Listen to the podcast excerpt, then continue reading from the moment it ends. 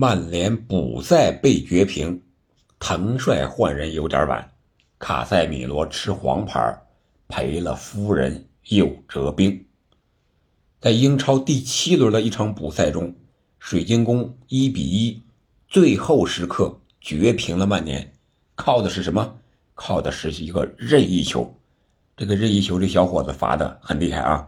七号叫奥利塞，第九十一分钟的时候。左脚一个无解任意球，这个球，说这个进球啊，单说这个进球，曼联是没有办法的，确实这个角度非常的刁，但是这个任意球是怎么来的？为什么说曼联又赔了夫人又折兵呢？这个主要是针对下一轮他们面对阿森纳这场强强的较量，卡塞米罗吃了黄牌了，我们都知道。卡塞米罗现在在曼联的中场是不可或缺的，是攻防转换最重要的一环，可以说是枢纽。而毕费呢，是进攻的核心。曼联就是卡塞米罗，就是曼联的攻防转换的那一环，那个枢纽。说回这场比赛，我感觉曼联踢的是不错的，无论是在场面上，还是在数据上。都踢得非常不错，特别是换人调整之前吧，曼联可以说是完全压制了水晶宫，而且在反击啊，在局部的配合呀，都非常的有章法啊。特别是他们的新援一米九七的高中锋韦戈霍斯特啊，这场比赛也是首发出场，可以说是踢得非常努力。但是呢，我个人感觉啊，他融入球队啊还。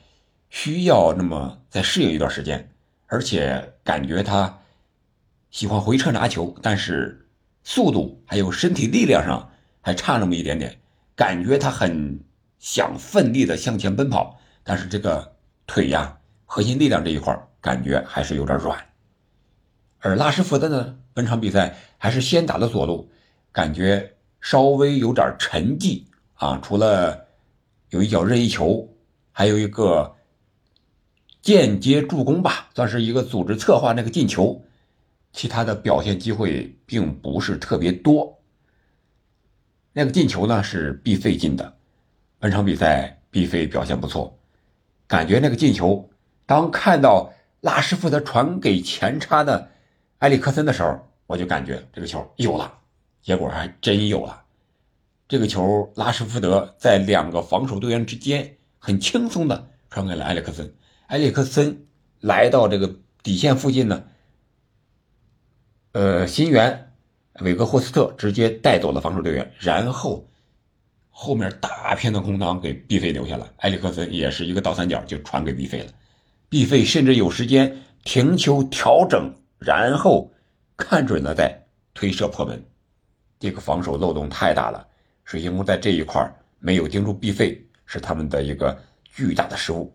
四十三分钟的时候，曼联是一比零领先了，但是水晶宫啊，要么说这个有点阴谋论的角度讲呢，他们的主帅是阿森纳的名宿、争冠的功臣维埃拉，所以说赶紧做出换人调整。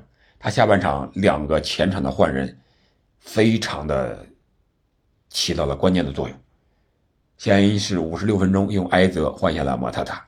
然后用七十一分钟用阿尤换下了爱德华，特别是阿尤一上场之后，前场这几个人，呃，扎哈，再加上埃泽，再加上这个小七号奥利塞，就活了。然后后面的事情就顺理成章的来了。卡塞米罗那个吃黄牌呢，我觉得是个人，特别是滕哈赫这一块他是换人有点晚了。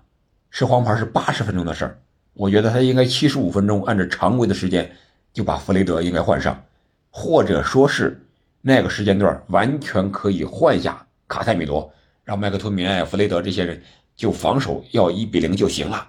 结果比分这个胜利的比分三分没有拿到手，卡塞米罗还吃了黄牌。啊，据这个当场的解说员说，从第二十轮开始，英超黄牌停赛的政策有所调整，之前十九轮之前都是五黄。停一场，二十轮之后呢，如果你没有吃到五张黄牌的，继续累加，累加到十黄，直接停两场。这个政策的调整，我觉得对曼联来说应该把握住啊。你看看这场关键的比赛，卡塞米罗上不了。往坏了说，卡塞米罗这一环太关键了，很有可能就输在这儿。往好了说，有可能曼联少了卡塞米罗，那就是龟缩防守吧。或者说是踢得更务实一些来对付阿森纳，这个就看到时候滕哈赫怎么应对了。那被水晶宫逼平之后呢，曼联的积分也是达到了三十九分，排名第三，和这个少赛一场的曼城是同分，只是净胜球数少，进球数也少，所以说排在了第三位，曼城之后。而水晶宫呢是二十三分，排到第十二位，距离保级区啊分数差距不是太大了，八分的差距，水晶宫还需要再努力一把。好了，本期节目我们就聊到这儿了。你觉得曼联本赛季争四希望有多大呢？或者说成绩能不能更进一步力压曼城，同城死敌呢？欢迎在评论区留言，我们下期再见。